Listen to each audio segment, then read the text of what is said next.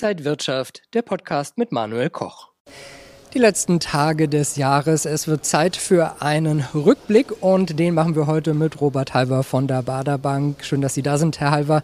Was war denn Ihr persönliches Highlight 2021? Ja, ich grüße Sie. Ich denke mir, die Standhaftigkeit, die Stärke des Aktienmarkts, trotz dieses Quatros Infernales, das wir hier haben. Wir haben ja die Inflationsangst, die Zinsangst, die Konjunkturangst und die Corona-Angst gehabt. Und wenn man dann sieht, dass der DAX trotzdem noch deutlich zweistellig zulegen konnte, dann sieht man hier, läuft einiges doch sehr gut am Aktienmarkt und macht mir auch klar, dass Aktien längerfristig auf jeden Fall auch zur Altersvorsorge genutzt werden müssen so viele Ängste, wenn man mal zurückschaut. Ich glaube, vor knapp zwei Jahren hätte keiner gedacht, dass wir dann im Dezember 2021 immer noch über Corona sprechen werden. Schon eine lange Zeit.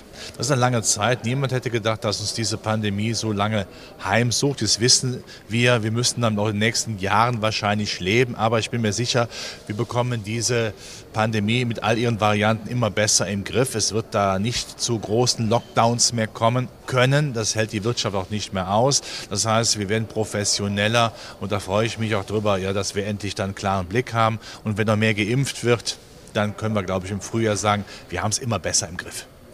Trotz der Pandemie für den DAX ging es 2021 immer weiter nach oben. Kann das noch so weitergehen? Im Trend ja. Wir haben ja nach wie vor die Zutaten, die da sind. Die Geldpolitik wird nicht wirklich restriktiv. Man muss ja immer unterscheiden zwischen dem, was gesagt wird und was gemacht wird. Äh, eine US-Notenbank ist auch jetzt mit den Planungen, die sie vorhat, ja nicht wirklich restriktiv. Sie hat sogar einen sehr smarten Weg gefunden, wie sie Konjunktur, Preis und Finanzmarktstabilität kombiniert. Das Geld bleibt üppig, ja, und trotzdem wird die Inflation ein bisschen dann angegangen. Äh, und Herr Paul, der US-Notenbankchef, macht das, wie ich finde, genial. Aber vor allen Dingen haben die Notenbanken jetzt, vor allem die, die, die US-Notenbank, den Börsen einen Fahrplan vorgegeben, was kommen wird von der Liquiditätsdrosselung und den Leitzinserhöhungen. Damit kann man leben und das erfreut die Börsen.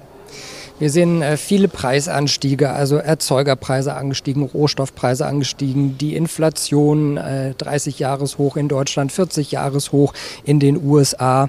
Kann uns die Inflation da nochmal richtig gefährlich werden?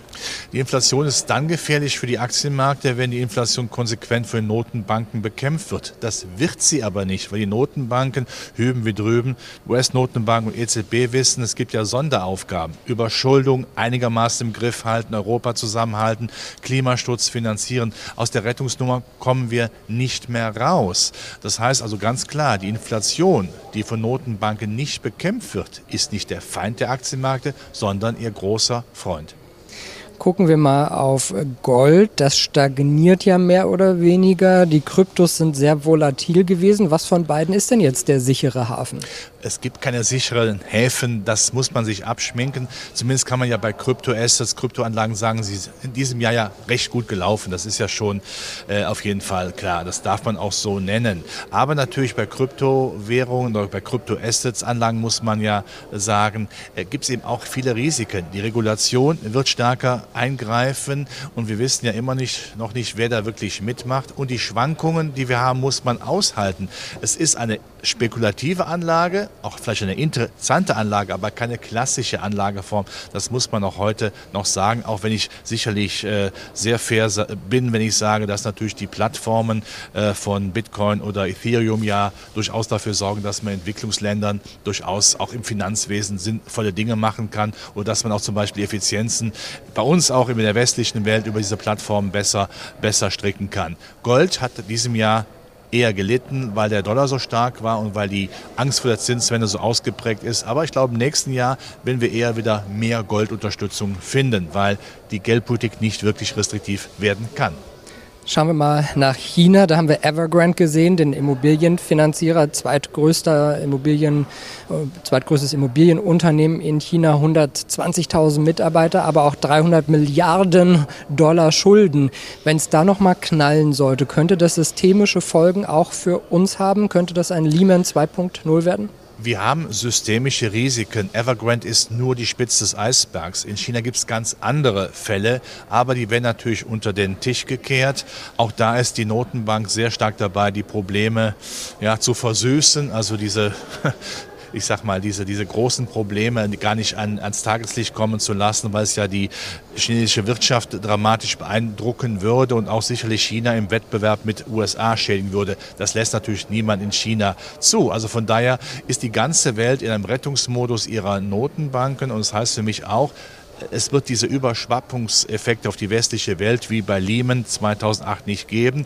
Jede Notenbank, die EZB und die US-Notenbank würden sofort, wenn auch nur ein Streichholz angezündet würde, alle ihre Löschzüge in Bewegung setzen und den kleinsten Brand löschen. Wir können in dieser Welt, die angeschlagen ist, auch wegen Corona, die Konjunkturschwäche ist ja nach wie vor grundsätzlich da, wollen wir keine weiteren Irritationen haben und vor allen Dingen keine Schuldenkrise, keine Finanzkrise. Es könnte die letzte sein.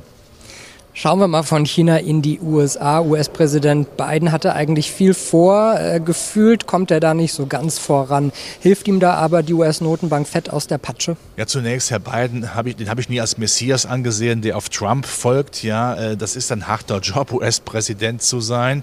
Und man sieht auch in der eigenen Partei äh, gibt es nicht immer nur den, die Eintracht, sondern die Zwietracht. Aber den Job macht er dann doch insgesamt, wie ich finde, vernünftig. Natürlich hilft ihm die US-Notenbank. Auch wenn die jetzt äh, vermeintlich restriktiver wird, sehen wir ganz klar, die US-Notenbank ist immer der Rettungsanker für Amerika gewesen. Sie hat immer dafür gesorgt, dass Amerika stark ist. Früher im Wettbewerb gegen die Sowjetunion, heute im Wettbewerb äh, gegen China. Sie ist sehr stark nach wie vor für die Refinanzierung, Staatsfinanzierung der Amerikaner äh, da, der amerikanischen Volkswirtschaft, will den Klimaschutz, die Digitalisierung auch mitbestücken. Also von daher ähm, ja, in der Tat. Ich der, glaube, der größte Freund von den beiden ist im Augenblick Herr Paul, der US-Notenbankchef. Äh. Ich denke, er hängt als Heiligenbild in seinem Wohnzimmer.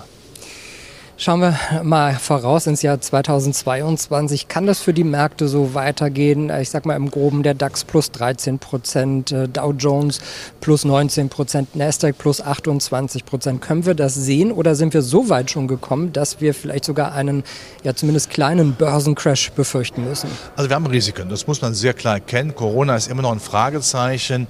Omikron ist es eine schlimme Variante, das können wir immer noch nicht bei heute sagen. Die Konjunkturdelle ist noch da, Lieferengpässe auch noch. Sie werden zwar weniger werden äh, und natürlich auch die Inflationszinsangst ist ja immer ein Begleiter, äh, den man ja nicht ablegen kann. Aber ich glaube, alle die vier Probleme werden wir mildern. Die Inflation wird zwar hoch bleiben, aber trotzdem fallen, was wiederum für dann die Notenbanken die klare Aussage ist, wir müssen so viel gar nicht machen. Das heißt, die Liquiditätshosse wird zwar weniger üppig sein, aber sie ist noch da. Lässt das Zinssparen nicht attraktiver werden? Nein, auch 2022 wird kein Zinsjahr werden können.